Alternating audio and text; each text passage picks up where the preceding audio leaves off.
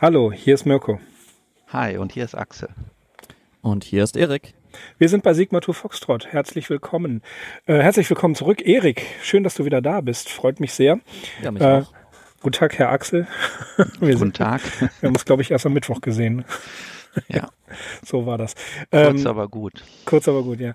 Äh, liebe Freunde, wir werden uns heute mit einem Klassiker der, ja, kann man sagen, fantastischen Literatur, der Zukunftsliteratur, der utopischen Literatur beschäftigen. Wir werden uns mit einer Geschichte von H.G. Wells heute auseinandersetzen. Und zwar, ja, der, der Lord des Dynamos, der Herr des Dynamos, äh, wie auch immer, Lord of the Dynamo, so heißt sie im Englischen. Und Erik hat wieder eine seiner kongenialen äh, Zusammenfassungen vorbereitet. Erik, wir überlassen dir das Feld. Ja, The Lord of the Dynamos heißt diese Geschichte, diese nicht so bekannte Geschichte von Wells. Ich kannte sie tatsächlich auch nicht. Äh, das hat auch Gründe, die wahrscheinlich relativ, über die wir nachher noch sprechen werden. Aber äh, das ist der zweite Schritt vor dem ersten. Die Geschichte heißt im Deutschen Der Herr der Dynamos, ähm, wurde im englischen Original veröffentlicht in einem Blatt namens Pall Mall Budget. Ähm, am 6. September 1894 und dann ein Jahr später in einer Anthologie von Wells veröffentlicht namens The Stolen Bacillus and Other Incidents. Ja, die Story spielt im London des ausgehenden 19. Jahrhunderts zur Hochzeit der Industrialisierung. Schauplatz ist eine Maschinenhalle in Camberwell, in der drei Dynamo-Maschinen stehen, welche Strom für die elektrische Eisenbahn in London liefern. Gewartet werden die Dynamos von einem bulligen, grobschlächtigen Ingenieur namens James Holroyd, der zwar als tüchtiger Techniker beschrieben wird, aber während der Arbeit gerne Whisky trinkt. Sein Heizer ist ein Schwarzer namens Atsumasi, dessen Herkunft nicht ganz eindeutig ist. Seine Wurzeln scheinen sowohl in Afrika als auch in Asien zu liegen. Er wird als ungebildeter, rückständiger Wilder beschrieben. Das folgende Zitat fasst das ganz gut zusammen und gibt auch einen Eindruck vom rassistischen Grundton der ganzen Geschichte. Holroyd hatte immer gern schwarze Heizer, weil sie sich Fußtritte gefallen ließen. Fußtritte gehörten zu Holroyds Gewohnheiten und nicht an den Maschinen herumspionierten, um ihnen, um ihre Geheimnisse abzulauschen. Gewisse seltsame Möglichkeiten einer in plötzliche Berührung mit der Krone unserer Zivilisation gebrachten Negerseele machte Holroyd sich nicht ganz klar. Holroyd ist nicht religiös und versucht Atsumasi einzubläuen, dass vor allem die dritte größte Dynamomaschine in der Halle mehr Macht besitze als jede heidnische Gottheit. Holroyds Worte und die schiere Kraft und Lautstärke der riesigen Maschine machen tatsächlich gewaltigen Eindruck auf Atsumasi, der nach und nach beginnt, diese Maschine als Gottheit zu betrachten. Er nennt sie Herr der Dynamos, betet sie an und pflegt sie mit religiösem Eifer, während er immer wieder von Holroyd misshandelt wird. Atsumasi kommt auf den Gedanken, dass der Herr der Dynamos ihm auf seiner misslichen Lage befreien könnte und dass er vielleicht, also der Herr der Dynamos vielleicht nach einem Menschenopfer verlangen könnte. Also stößt Atsumasi Holroyd eines Tages tatsächlich in die Maschine, worauf dieser umkommt. Bei der anschließenden Untersuchung gehen die Behörden automatisch von Selbstmord Holroyds aus. Niemand kommt auf den Gedanken, Atsumasi zu verdächtigen. Als Ersatz für Holroyd wird ein neuer Oberingenieur eingestellt, der Atsumasi nicht misshandelt. Trotzdem wächst in Atsumasi der Gedanke, dass der Herr der Dynamos ein weiteres Opfer verlangen könnte und versucht auch den neuen Oberingenieur umzubringen. Es kommt zum Kampf, in dessen Folge Atsumasi aber mit der Maschine in Berührung kommt und stirbt. Die Geschichte endet mit dem Satz, so endete vorzeitig der Kult der Dynamo-Gottheit, wohl der kurzlebigsten Religion aller Religionen. Immerhin kann sie sich eines Märtyriums und eines Menschenopfers rühmen. Tja, harte Geschichte, würde ich sagen. Mhm. Sehr hart. Wie ich gelesen habe, wer hat ihn so genannt? Äh, unter anderem, es ist ein geflügeltes Wort geworden, aber Ralf Reiter ähm, greift das im Science-Fiction-Jahr 1997 in einem Aufsatz über Wells auf. Der Shakespeare der Science-Fiction. Ja, das ist natürlich auch äh, eine hohe Vorlage. Wells selber schon sehr, sehr einflussreich.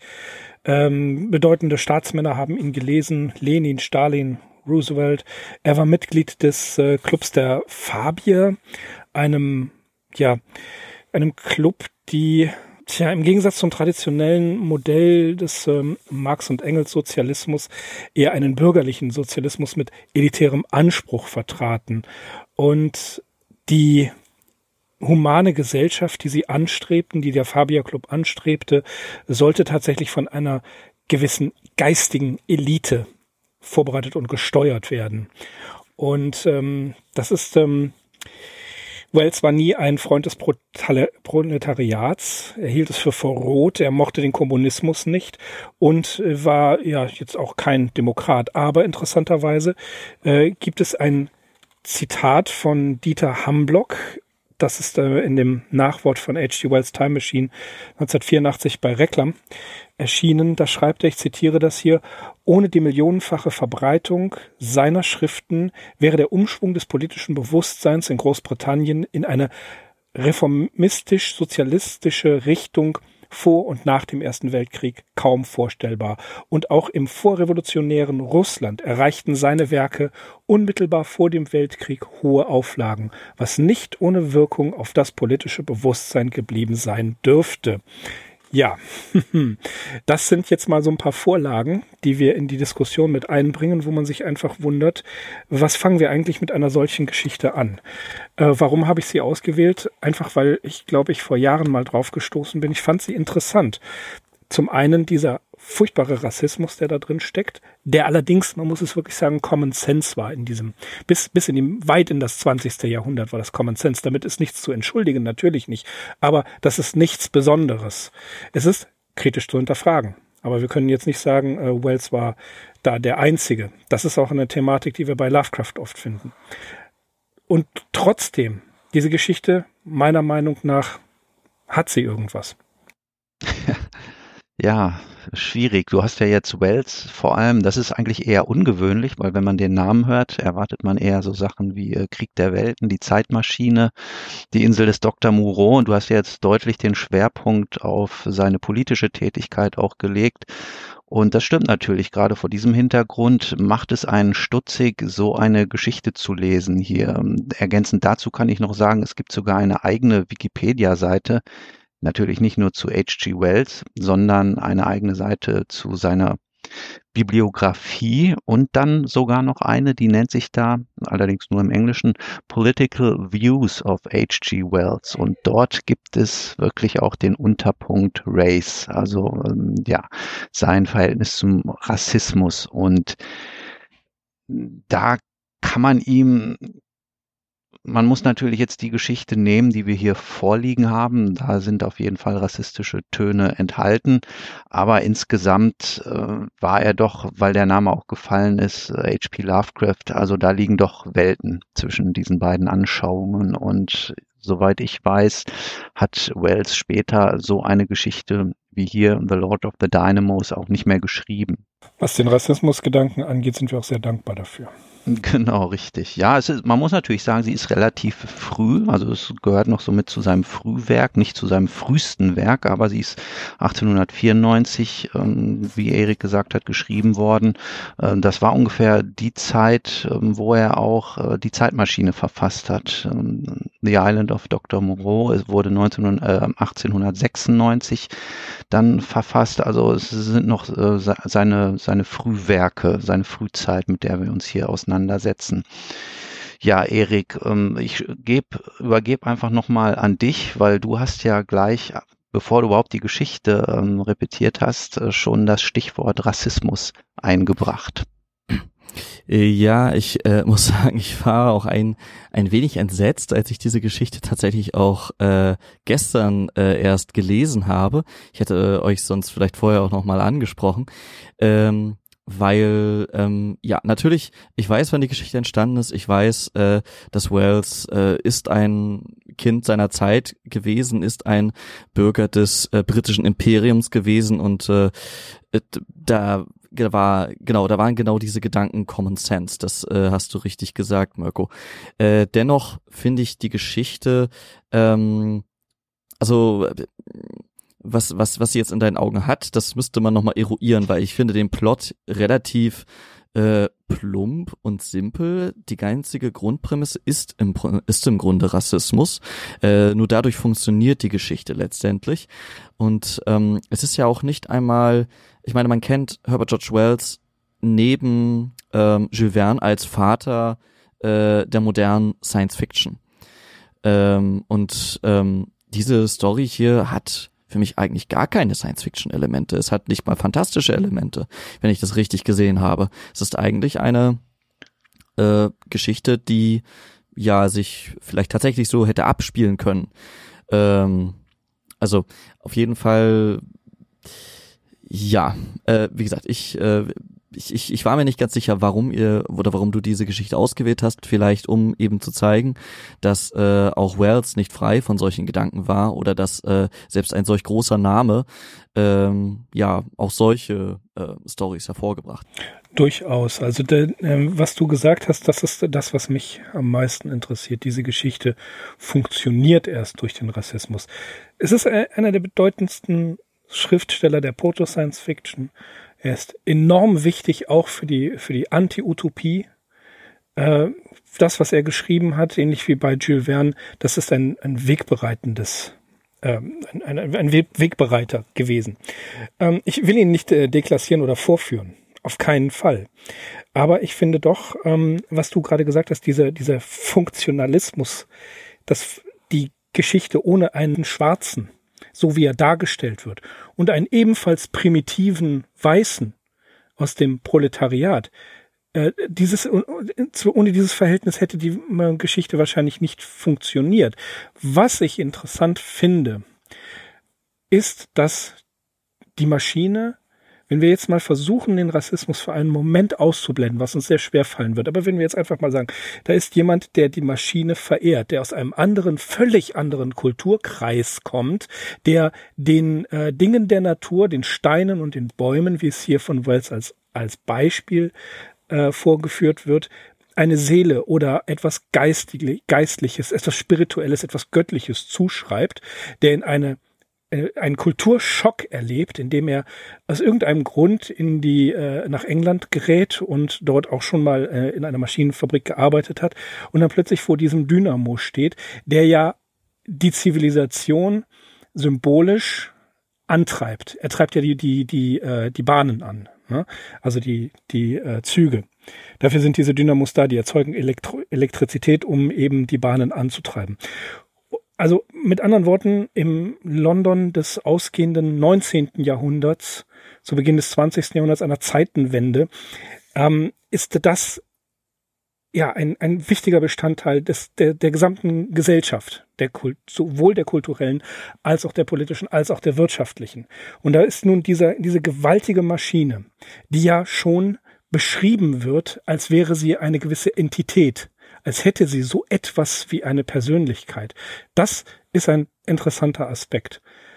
Sie funktioniert nicht ohne den Rassismus, das ist richtig, aber würden wir uns einfach nur äh, auf diesen Gedanken konzentrieren, ich gebe zu, schwierig, aber dann finde ich, kommen wir an einen Punkt, der an E.M. Foster erinnert, an die Maschine steht still und an viele andere, ähm, ja, schon fast bis in den Cyberpunk hineinreichende, ähm, heutzutage neue um, hergebrachte und hergebrachte, Verzeihung, äh, ähm, Topoi, die wir haben, dass die Maschine wie ein Gott ist, dass die Maschine Persönlichkeit besitzt oder zumindest die Persönlichkeit hineininterpretiert wird. Das finde ich oder fand ich war der interessante Aspekt daran. Der Rassismus, Entschuldigung, der Rassismus, ja, ist abscheulich, aber nicht ja, nicht, nicht von der Hand zu weisen. Er ist einfach da. Und diese Funktionsweise, das finde ich auch erschreckend. Aber andererseits, äh, er, er, Wells stellt den, den Vorarbeiter als einen ekelhaften, brutalen Menschen dar. Und er übertreibt in der Darstellung der Primitivität des, des schwarzen Arbeiters. Und das ist, das ist ein Aspekt, der stört. Ja, ich hole nochmal Luft. Ähm, ja gut, wenn ich dir auf deinem Weg folge, dass wir den Rassismus mal für einen Moment ausklammern, die äh, Maschine im Zeitalter der Industrialisierung und noch weit darüber hinaus, ungefähr bis ins erste Drittel des 20. Jahrhunderts, ähm, zu mystifizieren und auch zu personifizieren. Also das ist natürlich kein Merkmal der sogenannten, in Anführungsstrichen, unzivilisierten Kultur. Also gerade äh, als ein Bewohner des Ruhrgebiets ist mir äh, ja dieses Phänomen natürlich vertraut. Also gerade die Industrie oder auch die Schwerindustrie des Ruhrgebiets, ähm, ja, ist eigentlich auch dafür bekannt, dass sie so in dem Zeitraum, den ich eben genannt habe, in Kunst und Literatur allegorisch verklärt worden ist. Also es gibt ein ganz bekanntes Industriegemälde von einem Industriemaler Heinrich Klei. Das heißt die Kruppschen Teufel und das ist von ungefähr 1913 und das zeigt den Arbeitsalltag in einem Stahlwerk, wahrscheinlich der Firma Krupp. Und das ist eben eine Versinnbildlichung dieses Arbeitsalltags. Also da sind riesige Teufelsgestalten in einer ähm, riesigen Werkhalle, die gießen sich da den kochend heißen Stahl hinter die Binde, während die kleinen Menschen, also die Stahlarbeiter hier nur als Zulieferer dienen oder ganz lange wurde zum Beispiel auch noch der Rückgriff auf die antike Mythologie verwendet. Wenn wir uns zum Beispiel mal ähm, ein bekanntes Symbol vornehmen, das Flügelrad, das ist ja das typische Symbol der Eisenbahn und des Schienenverkehrs. Das haben wir hier im Ruhrgebiet an diversen Bahnhöfen, die so aus der Zeit um 1900 stammen. Und ja, worauf geht es zurück? Es bezieht sich tatsächlich auf den griechischen Gott Hermes, also den Götterboten. Der wurde ja mit so einem geflügelten Helm dargestellt. Hermes beziehungsweise in der römischen Mythologie entspricht er dem Gott Merkur. Also das sind einfach nur zwei Beispiele, die zeigen sollen, ja, das, was du eben auch schon angesprochen hast, Mirko, diese Personifikation beziehungsweise auch die Mystifikation von Technik, das war eben nicht etwas, was exklusiv irgendwelche äh, Naturvölker für sich gepachtet hatten, sondern es wurde halt hier natürlich als Allegorie, als Symbol, aber ja, man würde es heute eben auch nicht mehr machen. Also niemand käme heute auf die Idee, irgendwelche Computer oder Smartphones allegorisch zu verklären und sie mit irgendwelchen althergebrachten Mythologien in Verbindung zu bringen. Das würde ich wieder, dem würde ich widersprechen. Ich auch. Da, dem würde ich wirklich widersprechen, wenn ich mir alleine äh, einen kurzen Seitenblick auf die Cyberpunk-Literatur sehe. Ja? Will, äh, zum Beispiel Neuromancer da passiert etwas Ähnliches. Also es gibt da einen gewissen verklärenden Blick. Verklären vielleicht jetzt äh, im Sinne einer Anti-Utopie, dass man sagt, ähm, dass äh, die Maschine selber äh, ist tatsächlich ja ein, eine, eine strafende Gottheit, eine bösartige Gottheit. Aber ähm, dass sie da äh, doch in, in diese Richtung verklärt wird, das sehe ich schon. Ja, das ist so eine literarische, künstlerische Auseinandersetzung mit dem Phänomen. Natürlich, das gibt es immer, aber wie gesagt, also äh, in der Architektur ist sowas natürlich völlig verpönt oder in der irgendwelchen äh, technischen Darstellungen von heute, glaube ich, käme niemand auf die Idee, also unsere technischen Errungenschaften äh, wie so ein Märchen oder ein Sagenmotiv darzustellen. Aber genau sowas ist halt um 1900 noch passiert. Also eben als diese hm. Technik voll im Schwange war. Hm. Und da gab's halt so eine komische Verquickung mit so, wir haben quasi noch mit der Zeit des Biedermeiers, mit der guten alten Zeit. Die Romantik spielte da natürlich noch ganz klar mit rein. Also damals war die Menschheit einfach noch nicht so abgeklärt, dass die gesagt hat, okay, wir haben jetzt hier ähm, den, den modernen Verkehr, den modernen Großstadtverkehr und wir haben die Generatoren, die Dynamos und es sind einfach nur technische Errungenschaften, sondern ja, das das lässt sich doch anhand vieler Beispiele belegen. Oder eine ganz bekannte Allegorie war auch die Elektrizität. Die wurde als Frau dargestellt. Also in wallenden Jugendstilgewändern mit Blitzen in der Hand oder der Gott Vulkan, äh, hier in Duisburg ein bisschen anrüchig. Jetzt gibt's die Vulkanstraße, das ist mittlerweile ja. Rotlichtviertel. Ja, das ist aber ein ganz anderes Ding. Ähm, natürlich, als die Straße benannt wurde oder Vulkanwerke, das waren einfach so un, unmissverständliche Rückgriffe auf die antike Mythologie. Und das, glaube ich, ist nicht mehr so ähm, ein Gemeinplatz, wie es damals war. Also was Neuromancer oder so, das ist natürlich schon eine weitaus raffiniertere Ebene. Hm. Äh, mir fiel dazu auch automatisch äh, der klassische Satz von Arthur C. Clarke ein, je unverständlicher und komplexer Technik wird, also äh, der das Augenmerk liegt natürlich auf der Unverständlichkeit, desto mehr gleicht sie der Magie. Und äh, dementsprechend denke ich auch, gerade wenn man sich sowas wie ein iPhone anguckt, also wer versteht das noch in irgendeiner Weise, wie das funktioniert, ähm, kann das nachvollziehen, dass es auch äh, ja immer oder vielleicht sogar sogar noch mehr Technikverklärung geben wird, ähm, weil es halt immer komplexer und immer unverständlicher sein wird. Ähm, Nochmal auf diesen Punkt, äh, also auf, auf die Geschichte zurückzukommen, äh, was ja durchaus zu bemerken ist, ist, dass ähm, ich muss mal ganz kurz schauen, wie war der Name? Ähm, Asumasi kommt nicht von selbst da drauf, ne, dass es eine Gottheit sein könnte. Das ist ein Gedanke, der ihm Holroyd eingibt. Äh, er äh, stellt sich ja natürlich auch mit so einer gewissen äh, ähm, westlichen äh, weißen Arroganz eben vor ihn und sagt so hier guckt äh, deine ganzen heidnischen Götter oder Bäume oder was auch immer du anbetest das ist halt nichts gegen diese Kraft der Moderne gegen diese das ist das ist eine echte Gottheit und ähm, interessant wäre es natürlich gewesen also letztendlich Holroyd hat nicht begonnen, diese Maschine anzubieten. Er wusste schon, es ist eine Maschine. Er hat es halt in den Himmel gehoben, aber ähm, erst deshalb trotzdem nicht religiös geworden. Das ist dann nur Asumasi. Das heißt, da äh, wird dann doch noch diese Trennung vorgenommen. Ja, der Weiße, der versteht das schon, der Schwarze, der versteht das noch nicht. Und äh, interessanter wäre es doch eigentlich gewesen, wenn sozusagen sowohl Weiße als auch Schwarze letztendlich genauso äh, äh in dieser äh, in diesem technischen Wunderwerk einen Gott gesehen hätten. Das äh, würde der Geschichte dann auch vielleicht heute noch aus heutiger Perspektive einen, einen gewissen Reiz geben. Ich finde es interessant, das äh, zu extrapolieren, indem man einfach sagt, äh, oder indem man versucht, diese Geschichte anders zu sehen, indem ein, eine außerirdische Technologie für den Menschen, den primitiven Menschen, den wir, selbst, den wir selbst im 21. Jahrhundert noch sind, wenn wir diese, diese nicht begreifen und mystifizieren und äh, zu einem Gott machen. Ja, also das finde ich äh, ist interessant und das zieht sich durch die gesamte Science-Fiction-Literatur seit jeher, dass wir ähm, durchaus in, der, äh, in die Lage versetzt werden könnten, etwas, was wir nicht zu begreifen, zu mystifizieren. Wir versuchen es auseinanderzunehmen. Wir versuchen die, ähm, die, die, die Art und Weise zu verstehen, wie etwas funktioniert. Schöner, schönes Beispiel ist der Gateway von Frederick Pohl. Wie funktioniert das? Wir wissen es nicht. Viele Technologien, die, ähm, die, die in der Science Fiction beschrieben werden, äh, werden gar nicht wirklich beschrieben, sondern sind, ähm, sind uns völlig fremd, sind, können wir nicht nachvollziehen.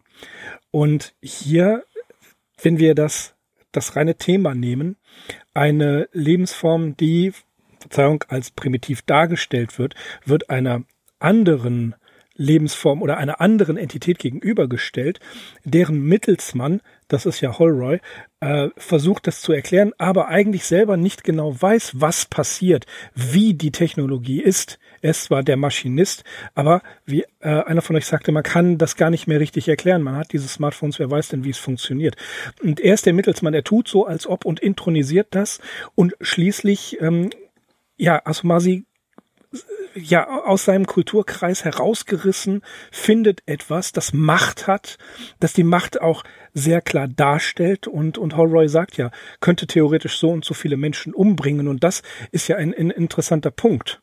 Warum sagt er das? Warum sagt er, er könnte so viele umbringen? Würde er wollte er ihm einschüchtern oder so? Ähm, in, insofern ist ist diese diese Reaktion, das zu einem Gott zu machen, das das ist nachvollziehbar, wenn ich das mal äh, provokant sagen darf. Ja, wie Erik schon ganz richtig bemerkt hat, das ist tatsächlich äh, der Fall. Gut, dass du es nochmal gesagt hast. Erst Holyrood weist ähm, Asumasi darauf hin, dass das im Prinzip mächtiger ist als alle anderen Götter bisher. Und das ist natürlich ja der Schlüsselgedanke, den er ihm da eingibt. Richtig, die Technologie ist mächtiger als jeder Gott, an den er geglaubt hat. Die, die, gehen wir mal davon aus, dass, dass, der, dass die Beseeltheit der Natur, von der ja gesprochen wird bei Asumasi, also sprich Bäume anbeten, äh, Steine anbeten. Das heißt, die Beseeltheit der Natur wird abgelöst durch etwas von Menschen geschaffenes, durch etwas Artifizielles, was wesentlich größer und wesentlich stärker sich darstellt, wie die Geräusche der Maschine dargestellt werden, dass es vibriert, dass es ein Laut ist, dass, dass es allmächtig ist, dass es ja äh, diese ganze, diese, ein, ein Motor der Zivilisation ist. Das löst plötzlich die vermutete Macht in der Natur ab und wird durch eine klare Darstellung von Lärm, von Schmutz, von Größe äh, da äh, abgelöst. Und ich glaube, das ist auch wieder so ein Punkt, ein Zivilisa eine, ein, ein, ist es vielleicht Zivilisationskritik? Ich weiß es nicht, aber ein jemand, der aus einem ja ganzheitlichen Naturzusammenhang, Kulturzusammenhang kommt und nach, in dieses London hineinversetzt wird. Man muss sich das London auch äh, als laut und schmutzig und, und als wirklichen Kulturschock vorstellen, so wie es damals war. Derjenige steht dann vor dieser mächtigen Maschine und bekommt natür ist natürlich eingeschüchtert. Und dann plötzlich ähm, wird gesagt, er kann so und so viele töten, er ist viel mehr wert als deine Götter.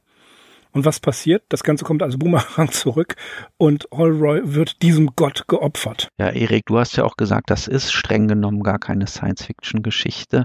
Aber es verdeutlicht eben das, was H.G. Wells im Prinzip immer gemacht hat, wenn er Science Fiction oder Proto-Science Fiction geschrieben hat. Er hat sich mit einer technischen Errungenschaft seiner Zeit auseinandergesetzt oder hat sie als Basis genommen und hat sie dann extrapoliert. Und das ist eben hier auch passiert. Er hat sich gesagt, okay, da laufen eben diese Generatoren, damit wird die Untergrundbahn angetrieben. Und wie wäre es denn, wenn ich mir vorstelle, wir haben einen ähm, in Anführungsstrichen primitiven, einen Schwarzen, der kommt hierher in das zivilisierte London und für den stellt sich das als eine Art Gottheit dar. Ja, und dann fängt er eben an, diesem Gott Menschenopfer darzubringen. Also das ist wahrscheinlich sehr primitiv ausgedrückt jetzt von mir die Vorgehensweise, die Wells hier verfolgt hat. Hm. Ja, also ich kann das auch alles soweit nachvollziehen, wenn wir das hier so diskutieren, so dieses ganze Thema äh, der Technikgläubigkeit, dieses Motiv, äh, Maschinen oder Technik als als Gott, als Gottheiten anzusehen, anzubeten. Mhm.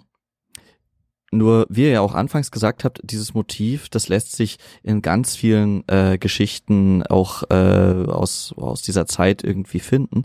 Äh, von daher bin ich ähm, ein bisschen unglücklich, dass wir ausgerechnet diese Geschichte ausgewählt haben, weil ich mich gerne natürlich über dieses Thema unterhalte, Technikgläubigkeit. Bloß das Interessantere fände ich eigentlich eher ist die Technikgläubigkeit von, äh, sagen wir mal, von, von, von weißen, von westlichen Zivilisationen.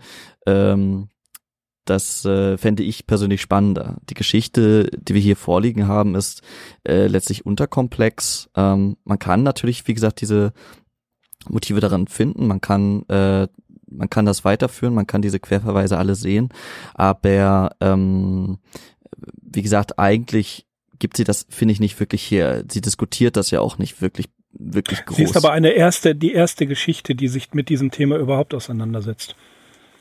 Okay, diese Informationen hatte ich bis jetzt noch nicht. Also das hätte, hätte ich vielleicht, äh, ja, das wäre auch eine Info, die ich noch gerne gehabt hätte. Unter dem Aspekt ist es natürlich wieder historisch interessant. Eben. Ich hätte jetzt gesagt, einfach Sigma to Foxtrot, der Podcast, der auch vor unpopulären Geschichten nicht zurückschreckt. Nein. Ähm, ja, natürlich. Ich das finde ich ja auch gut. Also ich also finde es find gut, ja, dass wir obskure ich, Geschichten äh, mhm. hier mal vorstellen. Äh, genau wie diese, ähm, wie diese Clark Ashton Smith Geschichte, die ich letztens ausgegraben habe. Äh, die auch bei euch auch nicht so viel Anklang gefunden hat, aber das war äh, eine sehr alte Geschichte, die ähm, was über diese Zeit gesagt hat. Und das tut diese Geschichte hier natürlich auf ihre Weise auch. Tut mir leid für die Unterbrechung. Äh, macht Nein, alles nichts. gut, okay. Ich Jeder würde als, ähm, als Kompromiss vorschlagen, dass wir uns für die nahe oder vielleicht auch für die etwas weiter entfernte Zukunft vornehmen, vielleicht mal eine andere schöne, eine schöne Kurzgeschichte von H.G. Wells vorzunehmen. wie zum Beispiel die, die Tür in der Mauer. die Tür in der Mauer oder, oder Plattners Experiment oder ja. das Königreich der Ameisen, das Land der Blinden. Also der hat schon einige sehr gute Sachen geschrieben. Was ja. mir persönlich bei ihm noch gefällt, ist, dass er so eine ganz schöne Mischung aus Grusel, unheimlicher Story und Science Fiction an den Tag gelegt hat. Also er ist so gesehen, würde ich schon behaupten, dass Jules Verne ähm, auf ganzer Linie betrachtet mehr Hard SF gewesen ist als H.G. Wells. Also. Ja, es gab ja auch, wenn ich mich recht entsinne, äh, mal so eine Reaktion von, ähm, von Jules Verne auf Wells, der irgendwie gesagt hat, ja, der erklärt ja gar nicht, wie das alles mhm. funktioniert. Der denkt sich das ja alles aus. Das ist ja frech, eine Frechheit.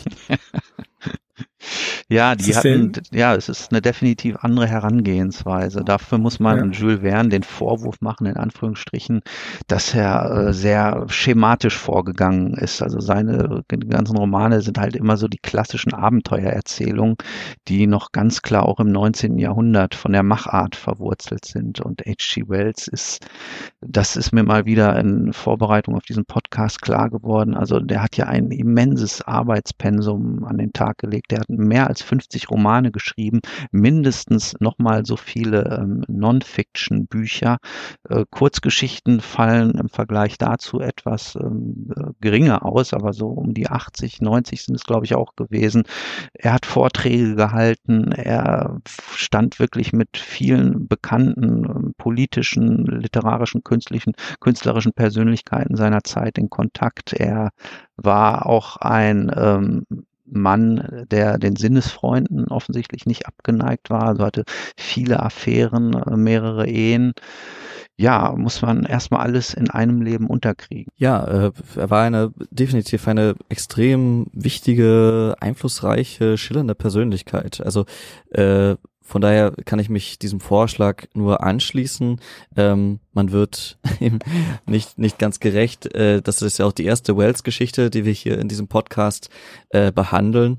Das ist äh, vielleicht ein bisschen unfair, vielleicht aber auch irgendwie fair, dass man äh, auch die mal rauskramt. Wie gesagt, ich bin äh, für solche Obskuritäten immer eigentlich zu haben. Ähm, ja, von daher gerne demnächst eine, nochmal eine andere, eine klassische, äh, schöne Science-Fiction-Geschichte von ihm. Ich, ich hätte noch eine kurze äh, Anmerkung, ähm, die äh, mir noch aufgefallen ist, wo ihr mir vielleicht wahrscheinlich zustimmen könntet. Ähm, Asumasi wird in der Geschichte äh, ja als, äh, als Mischling beschrieben. Ne? Also es, äh, so die Physiognomie wird als etwas eigenartig beschrieben, nicht krauses, sondern welliges Haar, nicht ganz schwarz, sondern irgendwie ein Mischton der Haut und so weiter und so fort. Ähm, ich hab, konnte mir das gar nicht so richtig vorstellen. Äh, Wells beschreibt das alles etwas merkwürdig. Ähm, und er sagt ja auch, okay, er hat irgendwie, er kommt aus Südostasien und äh, dieses äh, Motiv sozusagen des, äh, des Mischlings, da hab ich, muss ich natürlich sofort an Lovecraft denken, wo es ja auch immer wieder diese, ähm, also sozusagen, ähm, es, es fühlt sich wirklich äh, unangenehm an, äh, das überhaupt so auszusprechen, so Mischlinge verschiedener Menschenrassen. Äh, so schreibt es halt Lovecraft, ne? Ähm, äh, wir wissen, es gibt keine Menschenrassen, aber wie gesagt, so beschreibt er es, äh, immer wieder als Schurken oder als ähm, ähm, ähm, Anbeter von außerirdischen Gottheiten auftreten.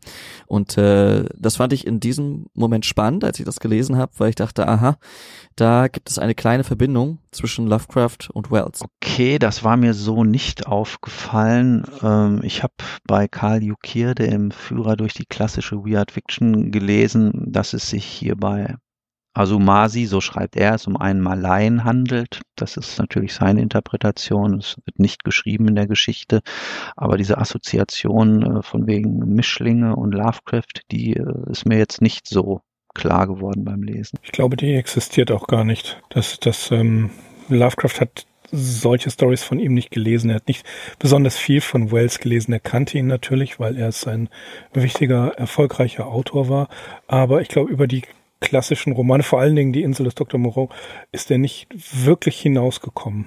Das Rote Zimmer ist eine hm? Geschichte, die The Red Room ist eine Geschichte, die in Verbindung mit Lovecraft genannt werden muss. So eine ja, Studie über die Angst, Lord, die ist ja auch bei Fester mal Ja, ja, das ist richtig. Aber, aber äh, Lord of the Dynamos, denke ich, war dann doch zu unbekannt. Äh, pardon, ich wollte natürlich nicht sagen, dass ähm, äh, Wells Lovecraft hier irgendwie beeinflusst hat. Äh, ich wollte damit eigentlich sagen, dass sie ein ähnliches Gedankengut geteilt haben, ohne voneinander zu wissen. Mhm, ja. Ja, aber dafür, wie gesagt, bin ich auch im Moment überfragt, ob jetzt Lovecraft sich auf diese sogenannten, in Anführungsstriche, äh, Anführungsstriche Mischlinge eingeschossen hatte, als, also weiß ich nicht. kann ich weiter nichts zu sagen. Das ist äh, ein eigenes Thema. Gut, Ein großes ihr, eigenes ihr seid Thema. die Lovecraft-Kenner, also ich Ja, mir ist das irgendwie wir- aufgefallen. Ich wollte es einfach nur nochmal. Äh, Ja, Wir würden weit, weit, weit ausholen müssen, um das, ähm, um das jetzt hier zu thematisieren. Äh, ja, Mischlinge im Sinne von, hm, schwierig, sehr schwierig. Äh, insbesondere die, die, die Mischlingsfrage äh, in Lovecraft, äh, bei Lovecraft selber. Das war insbesondere vor der New Yorker Zeit eher eine rein theoretische Geschichte. Sowas war in, in äh, Providence eigentlich kaum vorhanden. Es gab natürlich auch da gewisse Viertel. Ähm, den Rassismus hat er von, von, vom Elternhaus beziehungsweise vom Großelternhaus mitbekommen. Und das war einfach bei den Wasps, äh, aus deren ähm, ähm, Milieu er stammt, ebenfalls eine ganz normale Sache. Und dann ist er in, in New York im, im, im Melting Pot, muss tatsächlich ähm, zwar nicht in der äh, Breadline mit anstehen, aber sieht das alles vor allen Dingen äh, in den Vierteln, in denen er dann zum Schluss gelebt hat. Und das, was er da sieht, das, das hat er zusammen mit seiner Rassismusbrille dann natürlich ähm, interpretiert, hat es äh, weitergetrieben, hat von Mischlingen gesprochen, weil er diese Menschen einfach nicht zuordnen konnte. Es war ein Völkermischmasch, der da ähm, in, in Brooklyn lebte. Äh, es, er, er ist aber auch selber oft genug in, in Chinatown gewesen, fand das Ganze da gar nicht so schlimm. Aber das, was ihn dort genervt hat, äh, war einfach die ja teilweise äh, diese diese Mischung aus Lebensangst und Lebensfreude, die er einfach nicht nachvollziehen konnte. Er, er hat diese Völker nicht zuordnen können. Er wusste nichts mit denen anzufangen. Und dann einfach, wenn der Tag nicht gut gelaufen ist, hat er noch richtig einen draufgesetzt und ist wirklich in, in sämtliche Klischees reingeraten, hat sie ausgebreitet, hat sich nicht entblödet, solche Dinge in, zu seinen besten Freunden, äh, an seine besten Freunde zu schreiben, an seine Tanten zu schreiben. Das fiel, sagen wir mal, mehr auf, oder weniger auf fruchtbaren Boden. Aber das, was er als Mischlinge bezeichnet, da wusste er überhaupt nicht, welche Ethnien das sind, aus welchen Ländern die kommen. Es waren einfach Leute, die konnte er in seinem, äh, äh, in seinen Nexus da nicht einbauen. Das war nicht sein Bezugssystem. Und dann hat er einfach Mischlinge gesagt. Und dann hat er sich natürlich ähm, da reingesteigert. Schatten über Innsmouth ist ja eine der, der äh, stärksten rassistischen Erzählungen, die Lovecraft geschrieben hat, die vor allen Dingen die, die, die, die Rassenmischung dort, das hat er ja bis zum, ja, bis zur Ekelgrenze getrieben. Aber das, was er als Mischlinge eigentlich bezeichnet hat, die Leute, die, die Immigranten, die dort waren, das war einfach ein, ein Völkergemisch aus allen Ecken der Welt und das konnte er gar nicht wirklich zuordnen, weil er sich auch nicht damit beschäftigen wollte. Er wollte einfach, er wollte sich einfach nur ärgern. Das ist oft oder viel des Hintergrunds, was die Bezeichnung des Mischlings bei Lovecraft nicht so sehr im Werk, aber vor allen Dingen in den privaten Äußerungen, in den Briefen, was wir da finden. Okay. Ja, letztendlich ist das natürlich auch wieder hier ganz typisch für diese Geschichte von diesem Holy Rod erfahren wir, dass er aus Yorkshire kommt und von dem Azumasi erfahren wir nur, dass er aus dem geheimnisvollen Osten kommt. Also der Kontinent wird zwar nachher nochmal genannt, aber das ist eben auch der Unterschied. Also der Weiße erhält eine ganz klare Zuschreibung so, also da wird nicht nur der Kontinent genannt, es wird das Land genannt und es wird dann noch äh, die Grafschaft oder der einzelne Landesteil genannt. Also da erfolgt eine ganz klare Zuordnung. Und äh, ja, bei dem ähm, Azumasi heißt es halt irgendwie ganz nebulös. Er kam aus dem geheimnisvollen Osten. Gut, ich meine, das sind natürlich Sachen so, ich will mich da auch nicht ausschließen, wenn ich sage, jemand kommt aus Afrika. Das ist natürlich völlig nichtssagend, weil Afrika, das ist so wie äh, selten sagt man, jemand kommt aus Europa, sondern dann legt man schon irgendwie ein Land fest, halt England, Frankreich, Deutschland, Österreich. Ja, aber das ist eben ein so ein äh, der typischer Zug, den man hier auch in dieser Geschichte wiederfindet. Ja, Die es ist ja auch die, die klare Ignoranz des Kolonialismus. Hm. Ja, genau. Von da, ne? Und, Ich- ich und wollte auch gibt sagen, dem Ganzen, ja, Ich würde auch gerade sagen, die Leserschaft der damaligen Zeit hätte wahrscheinlich auch mit einer genauen Ortszuschreibung gar nichts anfangen können, weil ja man sich eben schlichtweg gar nicht dafür interessiert hat oder das gar nicht wusste oder zuordnen hätte können, was das jetzt bedeutet, dass jemand von da oder da kommt. Und ich denke, äh, die hat sich äh, Wales einfach an diese, an seine Zuhörerschaft äh, gewendet äh, und äh, da mit einem Exotismus, äh, mit einem Mystizismus sozusagen ferner Länder gespielt, der natürlich so diese ja, diese geheimnisvollen magischen Denkweisen, die er dem äh, Asumasi da andichtet, äh, natürlich noch verstärken sollte. Ja, absolut. Das ist, das ist der Punkt. Das ist ein, ein seltsames Gemisch, was er da, was er da ausbreitet. Äh, Klischees werden zitiert. Und das, wie du schon anfangs sagtest, äh, ist der integrale Bestandteil dieser Geschichte, der Exotismus. Ein, ein merkwürdiger Mensch kommt aus irgendwelchen Gründen dorthin. Äh, über den Stammbaum wird überhaupt nichts gesagt. Der andere, Yorkshire ist ja jetzt nun auch, ähm, ja, äh, nicht, nicht die schlechteste Gegend theoretisch. Und da, dem wird das gegenübergestellt. Aber ähm, der eine wird mit mit äh, rassistischen Klischees niedergemacht und der andere ist eben Proletariat, ein äh, kein kein Denker, sondern ein grober Mensch, der andere tritt. Man weiß jetzt überhaupt gar nicht, ergreift für ergreift Wells für irgendjemanden da Partei? Keine Ahnung. Nein, im Grundton ist die Geschichte überhaupt irgendwie zynisch, würde ich sagen. Das finde ich, äh, hört man auch sehr Zumindest, bei dem ja. Schlusssatz, also den ich auch sehr ja. doch ziemlich schnippisch fand. Ja, eine Religion, die sich eines Martyriums und eines Menschenopfers rühmen kann. Also das fand ich doch einen ziemlich geschmacklosen Schluss äh, dafür, dass äh, Wells da gerade ja, gerade, genau, dass Wells da gerade äh, zwei Menschen hat auf ziemlich, auch ziemlich äh, brutale Weise hat sterben lassen. Das wird ja auch, äh, kommt in der Story auch rüber. Genau. So, ähm, machen wir Schluss für heute. ähm, ich finde, äh, als Denkanstoß haben wir schon einiges gebracht. Empfehlung äh, an unsere Hörerinnen und Hörer, um sich das, um sich selbst mal ein Bild von dieser Geschichte zu machen, ein, äh, hm, ein, ein ja, phonetisches Bild, der alte Poet Edgar Allan Poe Productions auf YouTube, der Herr des Dynamos, wunderbar vorgelesen vom alten Poeten von Edgar Allan Poe. Empfehle ich jedem, ist auf Deutsch, ist eine gute Übersetzung, die Übersetzung, mit der wir, glaube ich, alle auch gearbeitet haben. Äh, lohnt sich, vielleicht können wir einen Link in die Shownotes stellen, 25 Minuten, auf jeden Fall mal reinhören und sich äh, ein bisschen gruseln bei den Beschreibungen, die Wells dort äh, liefert. Aber das ist eine Geschichte, die wir trotzdem nicht vergessen wollen und ja, viele Kontroversen, das finde ich sehr gut. Wir, wir sind nicht einer Meinung und so soll es auch sein, äh, sonst wäre es ja langweilig. Ja, das ist das perfekte Schlusswort. Wie gesagt, wir verbleiben vielleicht mit so einer leichten ähm, Ankündigung, dass wir uns irgendwann nochmal einer anderen, einer populären Geschichte von Wells zuwenden werden, die vielleicht etwas äh, komplexer ist und ja auch Ausblicke in erfreulichere Themen bietet. Ja, genau. Äh erfreulichere Themen. In eine Zukunft, die von äh, Morlocks bestimmt wird, eine ähm, Invasionsarmee vom Mars, von Tiermenschen, ja, ganz genau. Genau, da ist äh, eitel Sonnenschein und alles ist äh, schön. Nein, nein, es ist ein wichtiger Autor und ähm, er muss alle Seiten beleuchten. Ja, äh, verbleibt mir für meinen Teil zu sagen, vielen Dank, dass ihr dabei wart und äh, unsere Hörerinnen und Hörer, vielen Dank fürs Zuhören. Ja, von mir auch. Äh, ja, ciao, ciao. Bis dann, macht's gut, tschüss.